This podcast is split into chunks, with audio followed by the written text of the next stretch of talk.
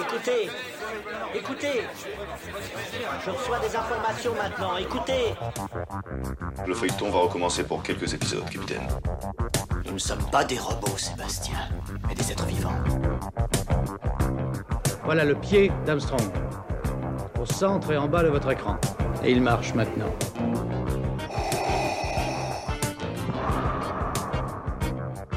On peut dire aujourd'hui que la science-fiction est bel et bien partout. Tu veux dire qu'on est dans un programme informatique Est-ce vraiment si invraisemblable Si mes calculs sont exacts, attends-toi à voir quelque chose qui décoiffe. Bonjour à toutes et à toutes, vous écoutez C'est plus que de la SF, le podcast hebdomadaire sur la science-fiction animée produit par l'œil de chéri. Vous avez tellement aimé le podcast d'introduction à Warhammer 40 000 avec euh, Thibaut Claudel que nous avons décidé de recommencer, comme le hasard fait bien les choses, une personnalité incontournable de cet univers était à Paris vendredi dernier. Il a cofondé Game Workshop et a aidé à créer le magazine White Dwarf, les figurines Warhammer et les figurines Warhammer 40 000. Notre podcast accueille Sir Ian Livingstone. Il vient de publier Diceman, une passionnante autobiographie publiée aux éditions Arkham Asylum. Ian Livingstone a aussi imaginé les livres dont vous êtes les héros, mais a aussi aidé à bâtir Eidos Interactive, ce studio de jeux vidéo a lancé quelques franchises comme Tomb Raider, Hitman ou encore Ex. Nous avons eu le plaisir de réaliser cette interview au French Wargame Café dans le 10e arrondissement. Il s'agit d'un endroit où l'on peut louer des tables de jeu pour faire des batailles de Warhammer. Nous étions donc bien immergés. Pour euh, ce podcast, c'est Mathieu, l'éditeur du livre Diceman, qui a courageusement euh, fait euh, l'interprète. Mathieu est l'éditeur d'Arkham Asylum. Nous avons donc fait le choix de laisser la, réponse complète de Ian Livingstone en anglais et Mathieu traduit ensuite ce qu'il vient de dire. Certains de nos auditeurs comprennent bien l'anglais et on s'est dit que ce serait plus agréable d'entendre la mélodieuse et grave voix de l'invité. On vous souhaite maintenant une bonne émission.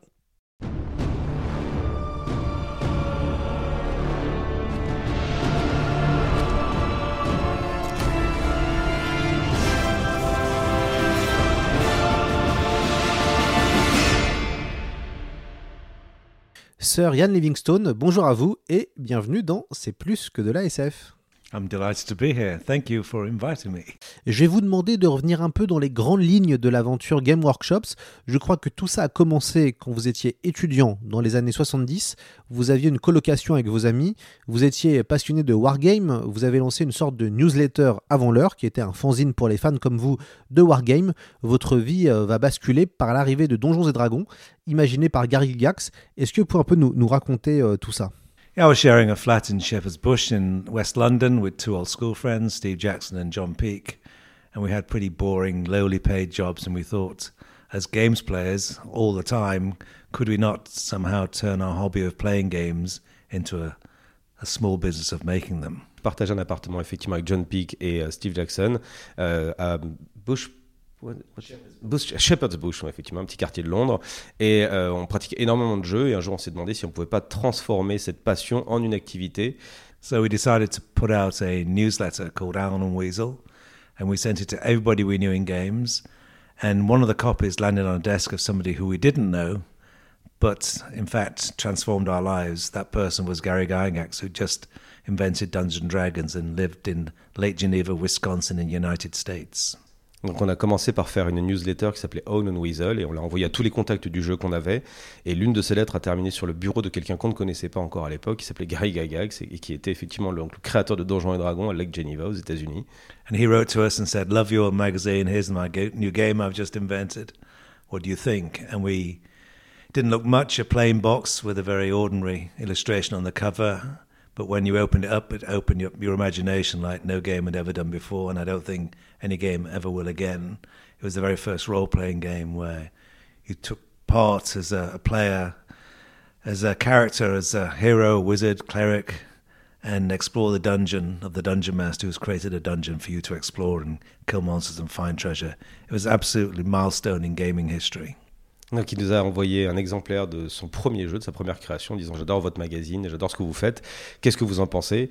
Et au début, on a reçu cette petite boîte blanche qui ressemblait pas à grand chose, avec des dessins qui étaient un peu, un peu bas de gamme, et euh, on savait pas à quoi s'attendre. Mais quand on l'a ouvert, on a quelque chose qui nous a complètement euh, explosé euh, au visage. Ça a été la découverte d'un univers euh, et donc de Donjons Dragon, du premier jeu de rôle.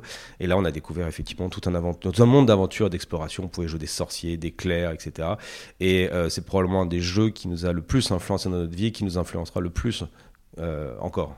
So we played it, and Steve and I became immediately obsessed by it, couldn't stop playing it. Uh, John was not very enthusiastic about it, but we all agreed that we should order copies. So we ordered six copies, because that's all the money we had. On the back of that order, we got an exclusive three year distribution agreement for the whole of Europe. Donc on a commencé euh, à jouer et effectivement euh, moi et Steve Jackson on a tout de suite été complètement accro à ce jeu. John Peake l'était un petit peu moins mais en discutant tous les trois on s'est dit qu'il fallait quand même qu'on fasse quelque chose. Donc on a réuni nos économies on a commandé six boîtes aux États-Unis pour les recevoir en Angleterre et adossé à cette commande on avait aussi un contrat de distribution exclusif de trois ans et l'aventure a commencé. So we started selling it mail order through Allen Weasel.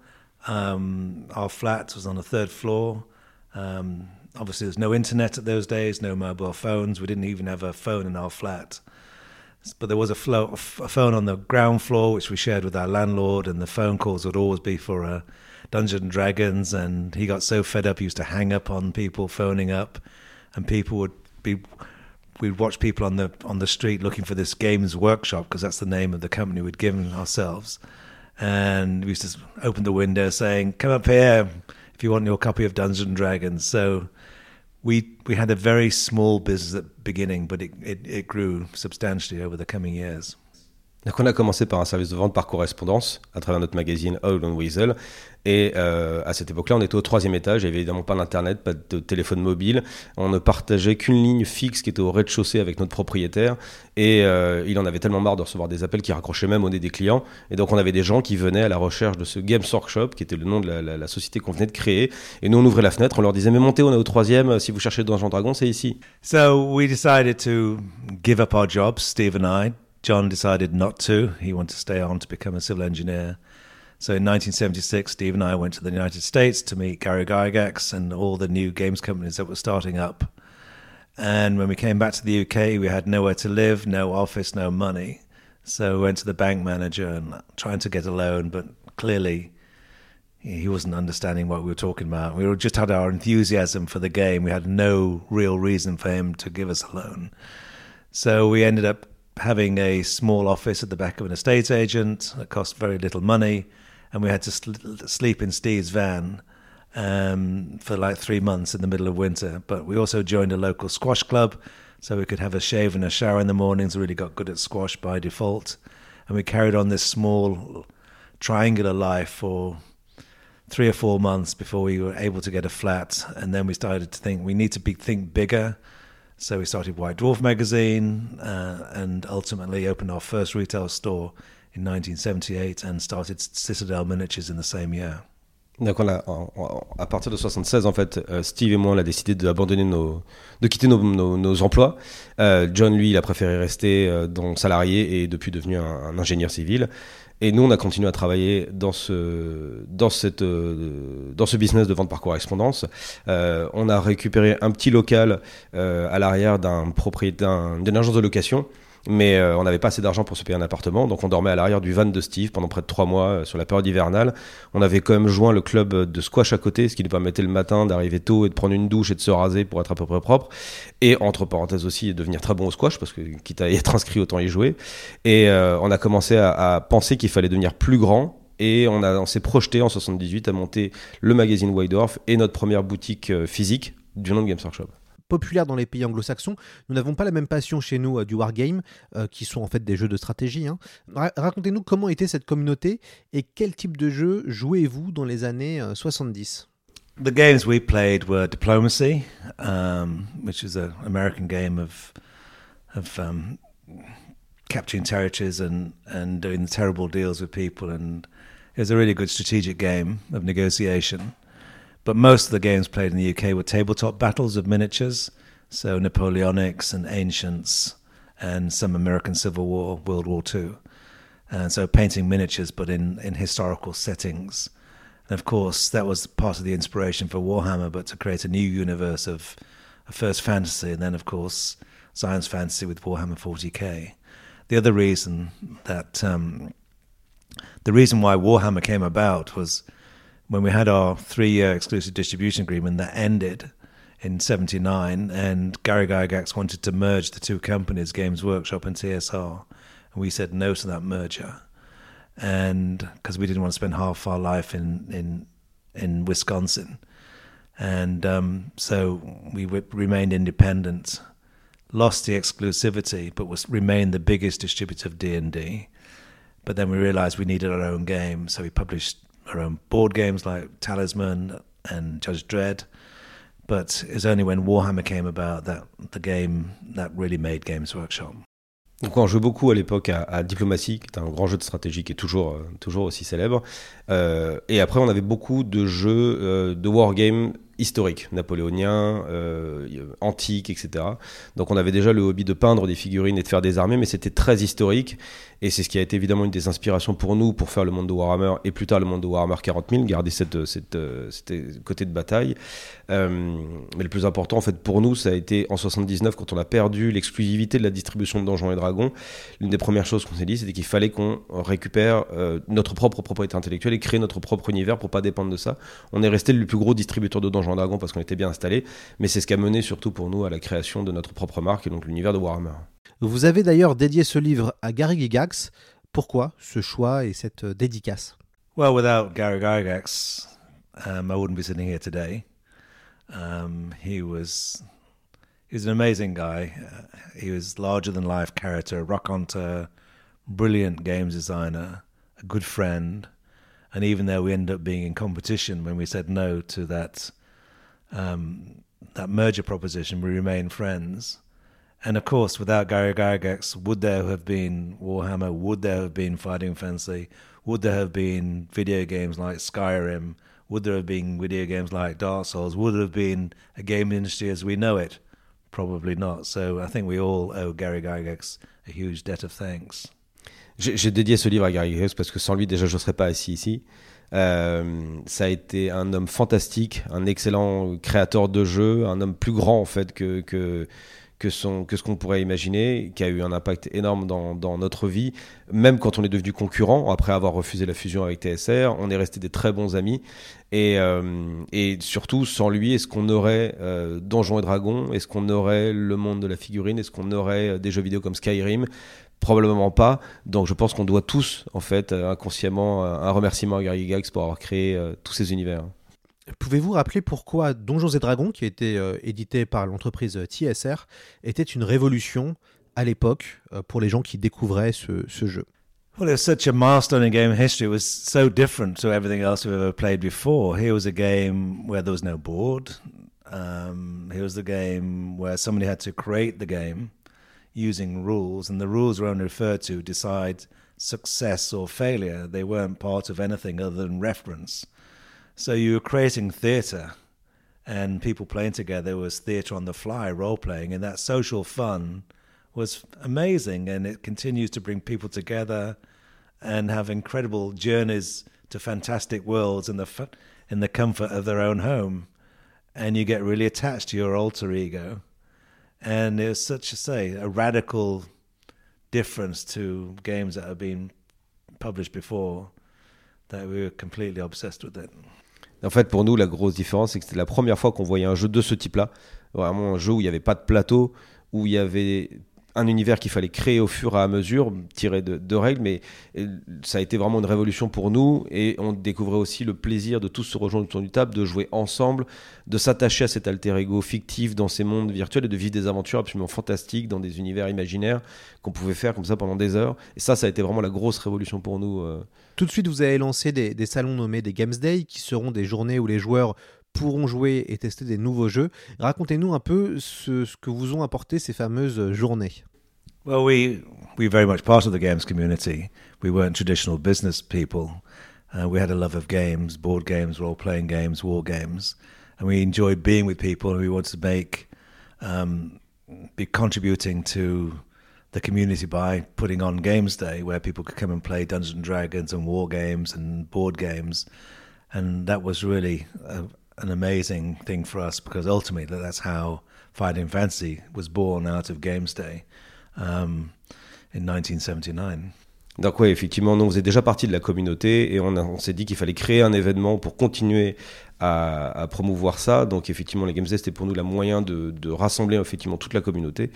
Et, euh, c'est comme ça qu'aussi finalement sont nés les, fights, la série des Fighting Fantasy, les défis fantastiques en Angleterre, euh, viennent de ces Games Day-là en fait. Quand on était en contact avec la population, on voulait rendre aussi à la communauté euh, euh, ce partage. Donc dans les premiers Games Day, on avait du jeu de rôle, du jeu de stratégie, des wargames, etc.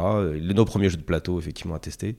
Yeah, because the Geraldine Cook, who was an editor at Penguin Books, um, she came to Games Day and was fascinated by people being playing games with such enthusiasm. And she said, "Could we write a book about the hobby?"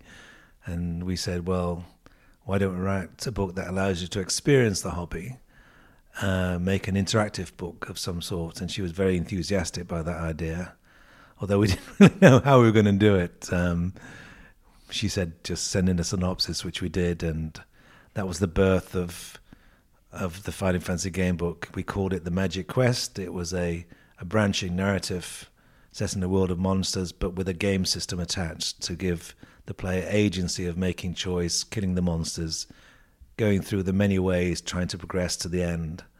And the first book, The Warlock of Firetop Mountain, uh, Le Sorcier de la Montagne du Feu, came out in 1982 and um, became a pretty quick success. And then Gallimard, who published them in France, first did that in 1983. Donc ouais, c'est à l'occasion d'un Games Day qu'en fait une éditrice de chez Penguin, un, grand éditeur anglais, euh, a vu l'enthousiasme en fait autour de ce hobby et s'est approché de Yann et Steve en leur disant pourquoi vous n'écririez pas un livre sur ce hobby? Et eux ont dit bah, pourquoi on ferait pas surtout un livre qui permettrait d'expérimenter et de vivre ce hobby? Et euh, elle a trouvé que c'était une super bonne idée. Eux, ils n'avaient pas encore formalisé, ils voyaient pas trop comment le faire. Et donc, ils ont commencé à discuter. Elle leur a proposé de leur envoyer un synopsis qu'ils ont fait. Et à l'époque, ça s'appelait Magic Quest. Et c'était pas encore les, Fighting Fantasy, mais ils avaient déjà un système de narration à embranchement attaché à un système de combat et de règlement de, situation, un petit peu comme un petit aspect jeu de rôle dedans. Et, euh, et petit à petit, ça s'est formalisé jusqu'à ce que, effectivement, le Sorcier de la Montagne de Feu, le premier défi fantastique, sorte en Angleterre et quelques années plus tard soit publié en français avec le succès britannique par Gallimard. And of course, this became an incredible success in itself. And Steve and I were having to work effectively round the clock. We couldn't keep up with the demand for everything we were producing because we were running Dungeons, uh, Games Day during the sorry, talking, running Games Workshop during the day, going to our now respective homes, writing Fighting Fancy game books. Um, Warhammer was beginning to take off in 1983. You know, by 1984, Death Trap Dungeon was one of the best-selling books in the whole of UK. It sold 400,000 copies in the UK alone. We were being sent on world publicity tours to Japan, to Australia, New Zealand, to America, to Africa, to all, all over Europe. And we just had no time to sleep. But these are extraordinary days in, in the mid 80s with, with Workshop flying, Warhammer flying, Games Workshop was publications, White Dwarf, everything was just going crazy. And but it was amazing. We just couldn't believe it, considering just a few years before we were sleeping in a van, couldn't couldn't get any bank loans to start our business. Ouais, ils ont commencé à, avoir énormément de succès grâce à ces livres, à ces défis fantastiques en Angleterre. Euh, ils se retrouvaient à travailler en fait quasiment 24 heures sur 24. Là, en journée, ils s'occupaient de Games Workshop et le soir, ils rentraient chez eux pour écrire les Fighting Fantasy.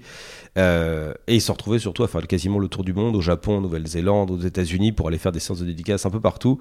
Et, euh, et effectivement, ça a énormément décollé dans les années 82-83. Warhammer commençait à s'installer comme une marque. Les défis fantastiques marchaient très très bien.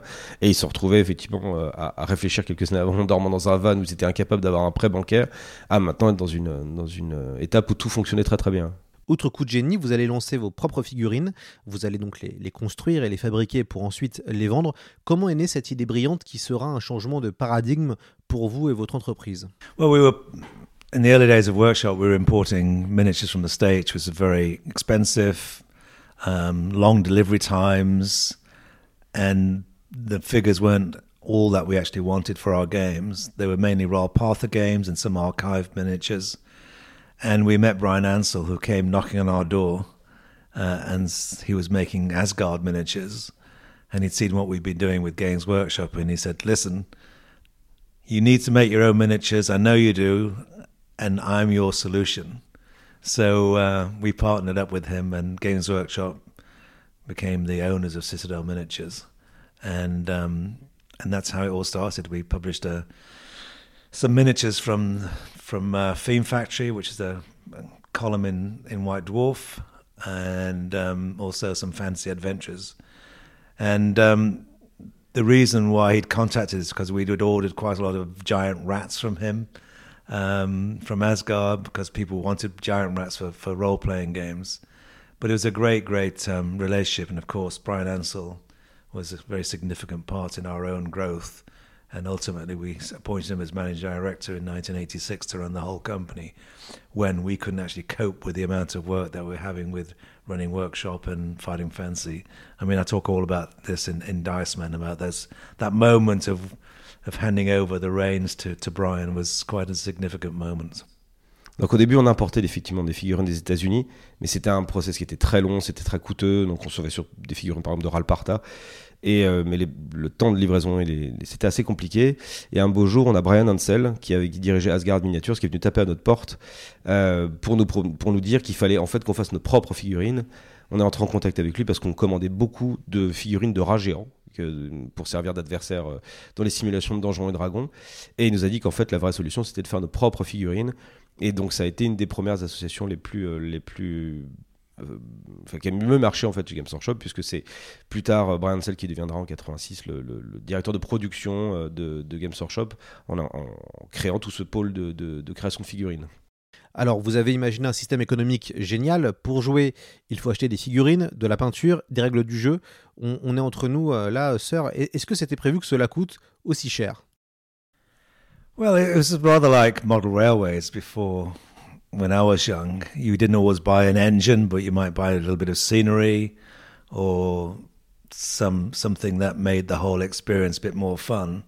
And with a hobby, you enjoy adding to the content that you have. You're building up a collection, and um, you know people just really enjoy doing parts of it, painting the miniatures, buying supplements, writing their own articles. They immerse themselves in the hobby not just from uh, the playing side, but the creating side and the hobby side and the the crafting side, which was great.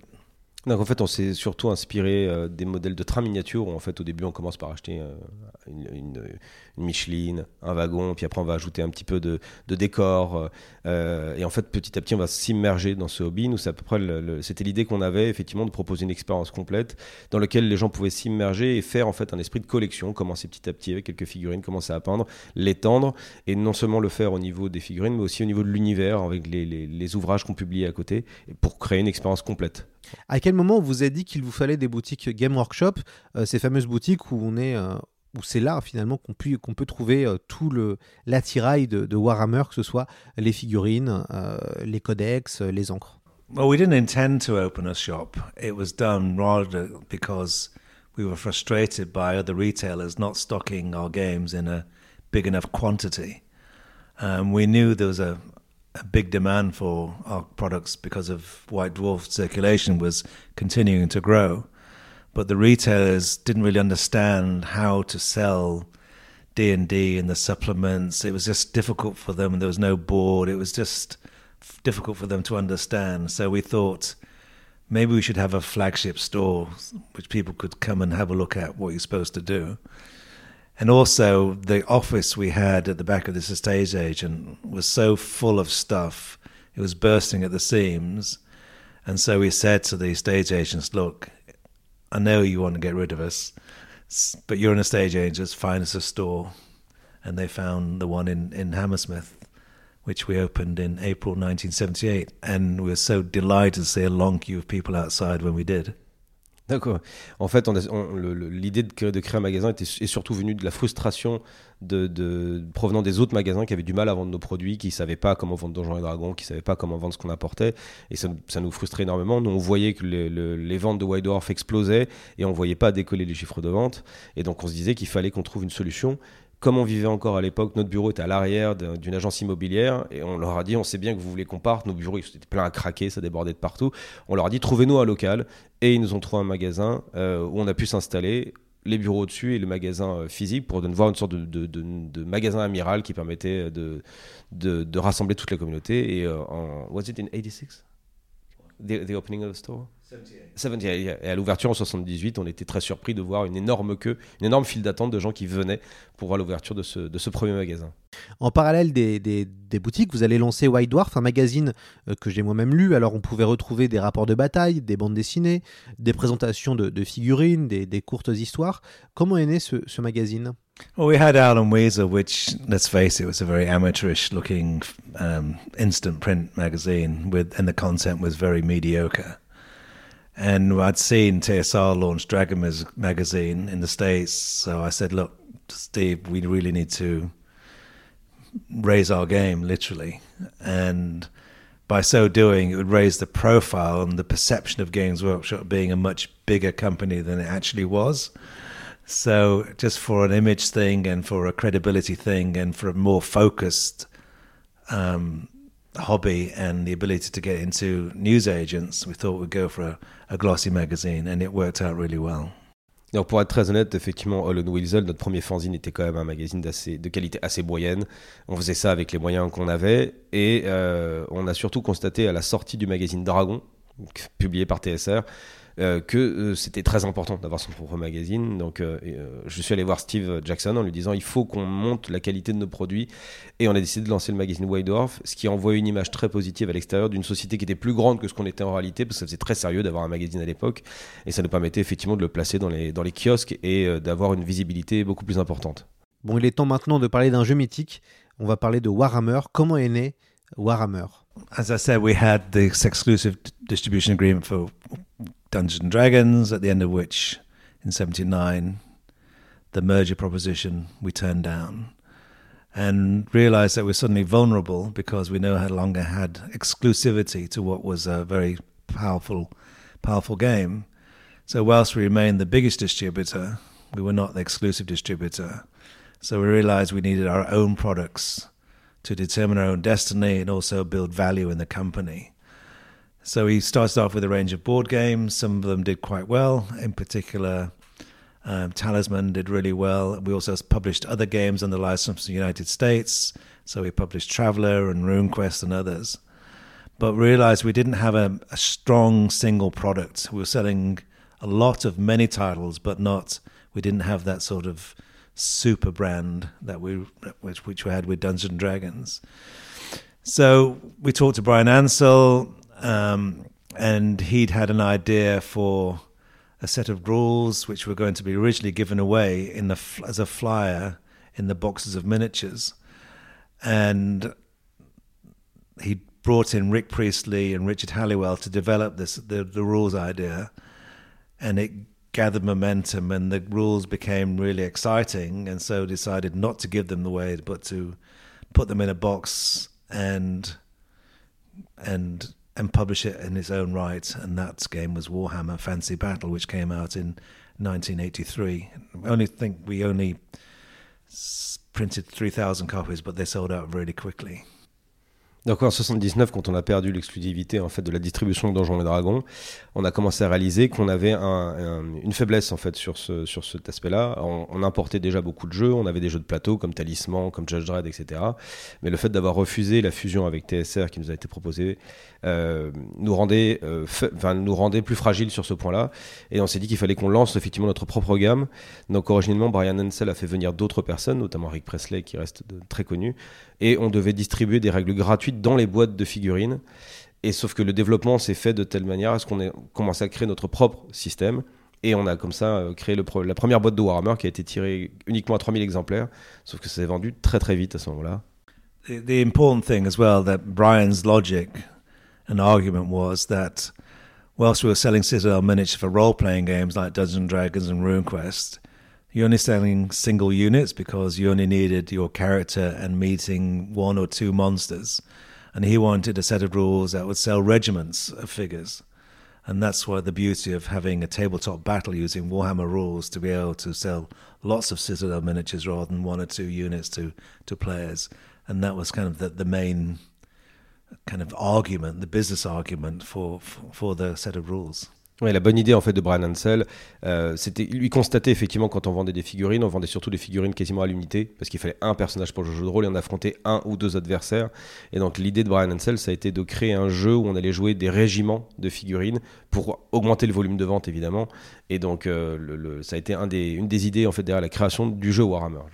And he was also a big war gamer in his youth. I used to play Ancients and a Macedonian army, so we loved tabletop battles, and the idea of having a, a fantasy tabletop battles was very exciting. So he was pushing at an open door for to do that. Ouais, on était déjà nous des fans de jeux de stratégie historique. Euh, moi, je jouais des Macédoniens euh, à la période antique, et euh, donc Brian Hassel nous a poussé cette idée de faire un jeu de fantasy en régiment, en fait, c'était déjà une porte ouverte, et euh, ça a été très facile de nous convaincre. Est-ce que euh, Warhammer, le jeu de plateau, a été inspiré par Donjons et Dragons, le jeu de rôle? There isn't really a connection, no. I mean, we all played many, many games over the over the years, and it was more tabletop battles, more of an inspiration for Warhammer than than role playing. I mean, it was it was called the the Warhammer Battle Fantasy role playing game. I think that was just to try and attract role playing people to the box rather it being a role playing game because there was hardly any role playing at all in it. Non, non, en fait, on n'a pas cherché à se rapprocher de Donjons et Dragons. On voulait vraiment pousser la figurine euh, à travers la création de Warhammer. La boîte s'appelait pour le coup Warhammer Fantasy Battle Role Playing Game, mais c'était plus pour euh, attirer les joueurs de jeux de rôle vers le jeu de stratégie que de, de, de intégrer des éléments de jeu de rôle dans le jeu Warhammer. Pensez-vous avoir été un enfant de Tolkien? Le Seigneur des Anneaux a inspiré euh, Elric, Donjons et Dragons et naturellement euh, Warhammer. À quel point euh, l'univers du Seigneur des Anneaux vous a inspiré, sachant que évidemment c'est un classique que tout le monde lisait à l'époque? I think it, whether you consciously or subconsciously, definitely, you know, the worlds of Tolkien are very much evidence in, in, in all fantasy games, as are other great science fiction writers, comics, fantasy in general, mythology, fairy tales. They all combine to contribute from dragons to elves to dwarves. It's not exclusive to Dungeons and Dragons, but we, we leverage all these fantasy worlds into our games. Alors évidemment, il y a une, influence, qu'elle soit consciente ou inconsciente. Euh, le Seigneur des Anneaux était euh, très important, mais on, on s'est aussi inspiré de, de beaucoup d'autres mythes et de cultures pour l'intégrer dans notre univers. Mais euh, voilà, ça a été évidemment une des sources d'inspiration qu'on a intégré dans le, dans le jeu avec les contes et légendes aussi locales, les dragons, les elfes, etc. Comment vous analysez le, le succès de Warhammer? Euh, Comment analysez-vous le succès de Warhammer Fantasy Battle? Vous le racontez hein, dans, dans, votre biographie, ça marche tout de suite. Pourquoi, selon vous? Qu'est-ce qui, était, qu'est-ce qui a fait que ça a pris? Well, we realized they're a very strong brand, that they had a lot of potential, and it clearly did because the second edition of Warhammer with higher production values and cardboard units sold out even quicker. And then, of course, a lot of resource was put onto onto Warhammer, and Rick Priestley then started his amazing opus in writing Warhammer Forty Thousand, which was you know phenomenally successful. And then all the miniatures that came with it, we were creating a Warhammer world, and it really resonated with um, teenagers at the time. And you soon realize that you've got a a product that's going to survive the test of time. En fait, la seconde édition de Warhammer s'est vendue. Elle avait une meilleure euh, valeur de production. On avait intégré des pions en carton et elle s'est vendue encore plus vite que la première édition. Donc, on était en train de réaliser qu'on était en train de créer une marque qui allait, euh, qui allait être solide. Quelques temps après, Rick Presley s'est mis à designer Warhammer 40 000, qui a été encore plus fort au niveau du lancement. Et c'est à ce moment-là, quand on voyait l'écho auprès du public, qu'on était en train de réaliser qu'on venait de créer une marque qui allait euh, résister dans le temps et durer, enfin, s'installer de manière durable en fait dans le paysage ludique. Quoi. On a récemment fait un podcast sur Warhammer 40 000 avec Thibaut Claudel, un spécialiste de la franchise en France. Nous avons analysé que Warhammer 40 000 est maintenant plus populaire que Warhammer Fantasy Battle. Comment expliquez-vous que la science-fiction a pris le dessus sur la fantasy Well, I, th I think um, 40k had an even bigger world to get excited about, and it's combining fantasy worlds of Tolkien-esque worlds that we know and love, but with science fiction overtones and these kind of steampunk vehicles, and and and you know, it, it created a world that was just a monumentally exciting, very with the space marines and the mech warriors and and all the you know the the hardware as well as the creatures. It was this totally new world that was absolutely compelling for everybody, and the the the visual look of it was amazing. And you know, people like John Blanche created this extraordinary world visually, and then the the sculptors replicated that in 3D for the models, and it just became a phenomenon in its own right. le, le, moi, je pense qu'effectivement, l'univers de 40 000 a eu plus d'attrait parce qu'il était encore plus large. Il intégrait des éléments de fantasy tolkienesque à de la science-fiction, à des personnages iconographiques comme le Space Marines. Euh, on avait des artistes fantastiques pour venir travailler dessus, comme John Blanche, qui était capable de mettre une vision originale à ce moment-là sur de la science-fiction, et après des sculpteurs qui étaient capables de retransmettre cela en figurine. Et je pense qu'effectivement, euh, Warhammer 40 000 a plus d'attrait parce que l'univers est plus grand, mélangeant effectivement des éléments euh, avec des extraterrestres, de la science-fiction, de la fantasy, des éléments de steampunk, etc. Est-ce que vous avez lu les romans? Nous, on est fans de notre côté de l'hérésie russe. Euh, on, fait, on passe notre temps à en lire. Euh, et les Russes a, on va dire, a réussi à, faire exister le jeu euh, de figurines d'une autre façon. C'est une autre porte d'entrée dans, l'univers. Est-ce que quel est votre rapport vous avec les romans Warhammer 40 000 Well, I'm, I'm, no expert on the novels, but I do know the effect they've had on, on the universe because it just makes the universe bigger, more compelling, more rich, more exciting, and takes you to places that you can't always go into a game. So that you can, I mean, it just creates a, a universe which you can then replicate in physical format. And you there's been millions of those books sold, so it's no surprise that um, they've helped build the world of Warhammer. Ouais, les, les, les, romans ont aidé à créer l'univers de Warhammer parce qu'ils peuvent explorer des choses que le jeu de figurines ne peut pas explorer. Et donc, même sans être un expert en littérature, je me rends bien compte effectivement du succès de ces romans pour pouvoir étendre l'univers et, euh, donner, vie à, des choses qu'on peut pas faire en fait sur le, le jeu de figurines. On sait que vous êtes un, gamer, Yann Livingstone, je rappelle, hein, vous, avez, euh, euh, vous faites partie des fondateurs d'Eidos, vous avez lancé euh, des immenses franchises, notamment Tomb Raider et aussi Deus Ex. Comment vous êtes tombé dans les jeux vidéo? Yeah, well, uh, Steve and I both enjoy playing video games when they first came out, not just in the arcades, but we had Commodore Pets, I think had 8K of memory. Uh, we introduced our own line of video games we had some in our stores from other companies, but we also created our own games on on cassettes.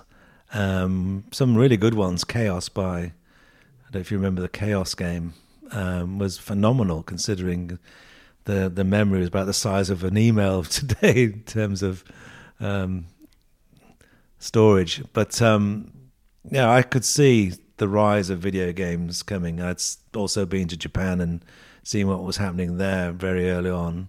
And of course, that's one of the reasons I moved into video games after selling out of Games Workshop in, in 1991. I immediately invested into a video games company, joined the board, and we put four companies together to create IDOS.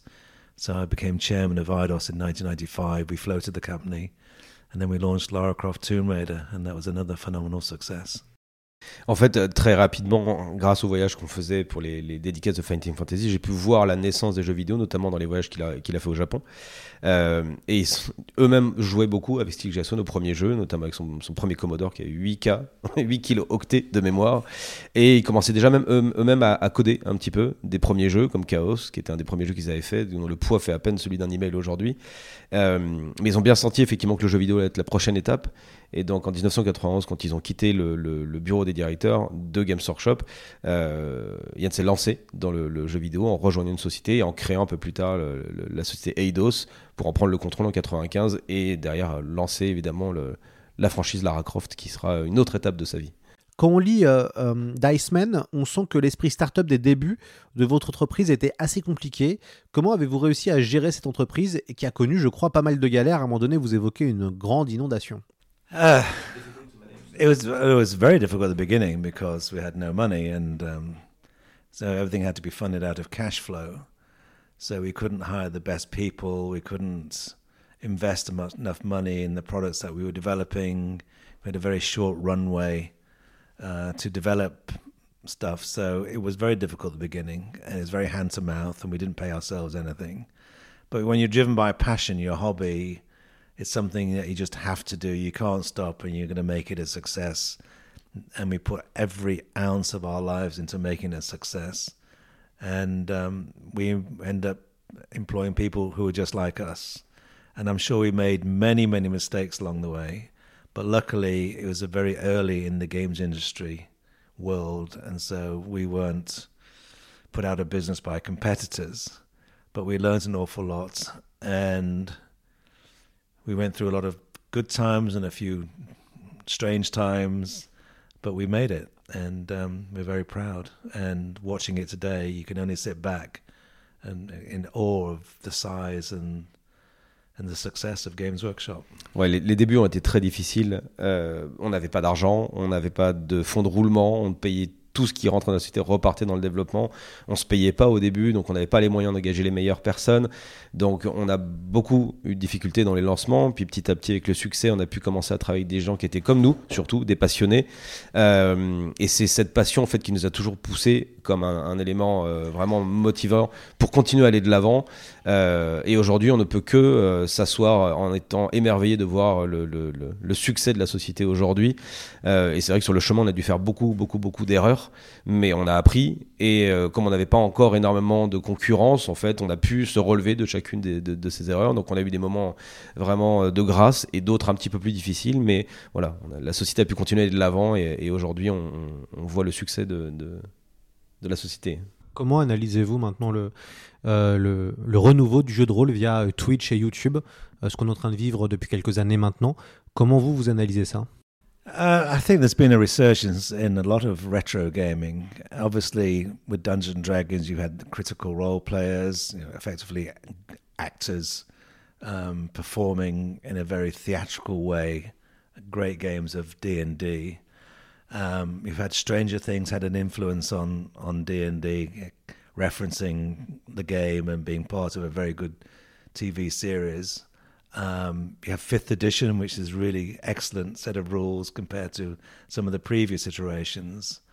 You've seen Game of Thrones, Lord of the Rings, Fighting Fancy has increased, board games had a resurgence, and I think the internet has created a community around this kind of games that's that wasn't there previously. So it's it's kind of strange in a way that the the internet has helped b- rebuild role playing games, board games, and fighting fantasy because of that that ability to connect people. En fait, moi, je vois ça comme une sorte de résurgence du rétro gaming, en fait, même à travers un média moderne, où on voit à travers les succès de Critical Role, par exemple, aux États-Unis, l'apparition effectivement de jeux de rôle dans des séries comme Stranger Things euh, ou d'autres médias. Et euh, je suis toujours très surpris de voir comment Internet, en fait, a permis à la communauté de se rassembler, de, redonner un succès au board game, enfin aux jeux de plateau, aux jeux de rôle, euh, aux défis fantastiques dont les ventes recommencent à démarrer. Et en fait, c'est le, média moderne qui donne en fait au, au, au vieux support une, une, seconde vie. Un autre coup de génie euh, que vous avez réussi aussi à faire, c'est l'art du packaging. Euh, chez euh, Warhammer, en tout cas, il y, y, a un art du package. enfant, moi pour moi, c'était incroyable de, de, voir ces visuels sur ces boîtes de figurines. Euh, Est-ce que, pareil, c'était théorisé? À quel moment ils ont eu l'idée de, de, développer autant le design euh, sur du packaging? I've always been massively important to me to have incredible box artwork, artwork in magazines. Um, in Fighting Fantasy, again, having the best artists for the covers and the interior illustrations, and of course, for the miniature designers to have the best 3D models you can get. because once they're painted, they look amazing. And you just want to touch them. You just want to play with them. And so you have to excite people through art. And then, you know, art and play goes together so well. C'est quelque chose effectivement que j'ai toujours trouvé très important d'avoir un packaging de très haute qualité. Donc on a toujours travaillé avec les meilleurs artistes, que ce soit sur les boîtes de Warhammer ou dans les défis fantastiques. On travaille sur les couvertures et les dessins intérieurs avec des artistes de talent. Euh, et effectivement, quand on se retrouve à peindre des figurines et qu'on a un beau packaging, on a envie de mêler les deux. Et moi, je pense que l'art et le jeu sont très proches en fait sur ces points-là. Donc ça a été en tout cas voilà une des choses que moi j'ai toujours voulu. Euh... And the artists we chose had to excite and sometimes scare people pull them into these fantastic worlds because they're intrigued by what might be there. Ouais, on a toujours choisi des artistes très talentueux, mais qui avaient des, des dessins très bons, mais qui faisaient aussi un petit peu peur pour essayer d'intriguer les gens et les attirer comme ça vers, vers ces univers-là. Il euh, y a eu un, un, renouveau entre guillemets dans les années 2000 de Warhammer, notamment avec la la ligne euh, Le Seigneur des Anneaux qui était, qui était sortie. Est-ce qu'à l'époque, euh, ils n'avaient pas essayé de contacter Tolkien? Est-ce qu'il n'y avait pas déjà eu cette idée d'adapter euh, un classique de la fantasy en figurine? No, uh, I mean, I had no. I'd left Games Workshop by then when they Lord of the Rings came out, and I think they did very well for a short period of time, and then it, they kind of really tailed off, and it left Games Workshop with a bit of a, a cash problem because the revenues had gone down, but they had built an overhead for a revenue that wasn't sustainable. But I'd always been about own IP. From the moment we lost Dungeons and Dragons, I realized how important owning intellectual property is, and that's why we set about creating our own range of games from say Talisman and and then Warhammer and Battle Cars and all the games we did was owned by us. And then I carried that on when I went into video games. So with IDOS you know Tomb Raider Hitman Deus Ex Championship Manager. The IP was all owned by the company because not only you determine your own destiny you get incremental revenue from licensing and merchandising and no one can take it away from you. Alors, moi, je travaillais plus déjà chez Games Workshop quand euh, le, le Seigneur des Anneaux est sorti, mais je trouvais que c'était effectivement un, un, un coût assez intéressant, même si ça, a ramené beaucoup de revenus au début, mais euh, sur la fin, ça a dû créer des problèmes de cash parce que c'était un niveau de, de revenus qui n'était pas euh, possible de soutenir dans la distance. En tout cas, nous, quand on a créé Games Workshop, notre idée, c'était surtout, sur, après avoir perdu l'exclusivité des droits de Donjons Dragon, de créer notre propre propriété intellectuelle pour en être propriétaire et ne plus être tributaire d'intervenants extérieurs. Donc tous les jeux qu'on a développés, que ce soit Battle Cards, Judge Dredd euh, ou Warhammer, appartenaient à la société. Et j'ai fait la même chose dans le jeu vidéo quand on a développé Deus Ex, Lara Croft, Football Manager. Toutes les licences appartenaient à l'éditeur de jeux vidéo et ça nous permettait aussi d'avoir des revenus à travers le, à travers le merchandising ou à travers le licensing. Donc c'était surtout très important pour nous de contrôler les, les, les propriétés intellectuelles. C'est quoi pour, euh, pour vous un bon univers, euh, un bon univers de jeu, euh, sachant que la force de Warhammer et de Warhammer 40 000 c'est vraiment l'univers de jeu. Euh, c'est quoi pour vous la force d'un bon univers? Well, worlds of fantasy, of course, have to be my favorite because it allows you to do something in worlds that you've never able to experience in real life. So worlds of wonder with wonder with you know, mythical beasts and terrifying experiences and and rich treasures and places of the imagination is where I like to go. So you know, to be able to escape in these worlds is amazing, and you know, so it's a fantasy world for me has always been the the main place. So most of my Final Fantasy books are set in the world of Alancia. So I don't I don't set my books in superhero or horror or steampunk. I just stay in the fantasy world because for me that's the most exciting. Pour moi, en fait, le, le, le plus important, c'est de trouver un monde fantastique dans lequel on peut s'échapper, dans lequel on peut trouver des créatures fantastiques, des créatures mythiques, des monstres terrifiants, des trésors tout ce qui nous permettrait en fait un petit peu de nous échapper de la réalité. Pour moi, ça, c'est les, les, univers les plus intéressants. C'est ce que j'exploite dans mes, dans mes livres dont on est le héros. Je reste dans le monde de Valencia, qui est un monde de fantasy. J'ai jamais exploré ni le comics, ni les super-héros, ni les... Voilà, ça, c'est les univers pour moi qui sont intéressants, des univers fantastiques qui permettent de s'échapper. Est-ce qu'il, euh, qu'il y a un regret euh, dans... Euh... Est-ce qu'il y a quelque chose qu'il aurait voulu faire et qu'il n'a pas pu faire pour manque de, moyens à l'époque et qu'il aurait voulu faire? Uh, I mean, you can look back and say, if only, but I try to look forward and not have any regrets. Um, you know, we could have merged with TSR. Who knows what would have happened then? I think it could have ended badly because uh, TSR ended up being sold with massive debts. Um, we could have merged with other companies. We could have acquired companies. We had opportunities to publish other people's games you make decisions and you live by them. You know, some might say we sold Games Workshop a little early as well, but um, you know, I always try to look forward. I've got no regrets at all. Ouais, je n'ai pas de regrets parce que je suis quelqu'un qui regarde toujours vers l'avant et je, regarde, je me dis pas trop si j'avais, parce qu'on aurait pu se dire si j'avais fusionné avec TSR, qu'est-ce qui se serait passé? Bon, l'histoire a probablement mal tourné parce qu'on sait déjà très bien que TSR a dû être vendu derrière avec des dettes très importantes, mais on a, on a eu l'opportunité de publier des jeux d'autres auteurs, d'acquérir de, de, d'autres sociétés. Mais euh, je regarde pas dans le passé, je, regarde toujours vers l'avant et j'ai pas de regrets de ma période de Games Workshop. Dernière question. Euh, quel conseil vous donneriez alors à, quelqu'un qui veut créer son univers, à quelqu'un qui veut euh, peut-être créer son aventure entrepreneuriale. Euh, ce qui est hyper encourageant quand on vous lit, c'est qu'il y avait la passion vraiment qui vous poussait. Et c'est pour ça que c'est super de lire The Dice Man parce que c'est encourageant, c'est un livre encourageant. Quel, conseil vous donneriez à quelqu'un qui veut se lancer et créer sa propre aventure euh, éditoriale euh, ou autre? First thing is don't be afraid of failure. Failure is success, work in progress. Um, and partner with the right people. For success in today's world in video games, you have to have the chief creative officer on an equal footing with the chief executive officer. Together, they can do amazing things because they enable each other to do what they're good at. If one takes control, then there's a bit of problem. So you have to have that equal creative and business strength at the top of the company. Alors, la première chose que je dirais, c'est ne pas avoir peur de l'échec. L'échec, ça n'est qu'un succès en, en, en attente d'arriver. De, euh, et surtout d'être bien entouré. Voilà, savoir s'entourer des bonnes personnes. Euh, pour mon exemple, dans le jeu vidéo, par exemple, quand on a l'aspect créatif et l'aspect financier, il faut qu'ils soient sur un pied d'égalité, qu'il n'y en ait pas un qui prenne l'ascendant sur l'autre. Donc il faut réussir à créer voilà, cette, cette communauté de personnes qui travaillent dans un objectif, euh, un objectif commun. And then beyond that, obviously you have to have a great product. Which is differentiable. You have to understand the market, the total addressable market. You have to try and not just create the intellectual property but retain ownership of it. Too often is the case that people trade it away for project finance. And then they must get investment in, whether it's loans or equity, to give yourself the time to release products when they're ready and with enough marketing support.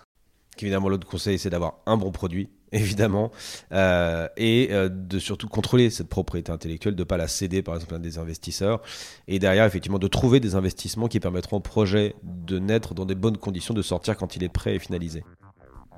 Few words in uh, French, maybe for finish. Do, do, do, do you speak French a little bit, Yann? Un petit peu, vachement bien. so, merci beaucoup, uh, Yann Livingstone, d'être venu avec nous sur le. De rien, mon plaisir. merci. merci à vous.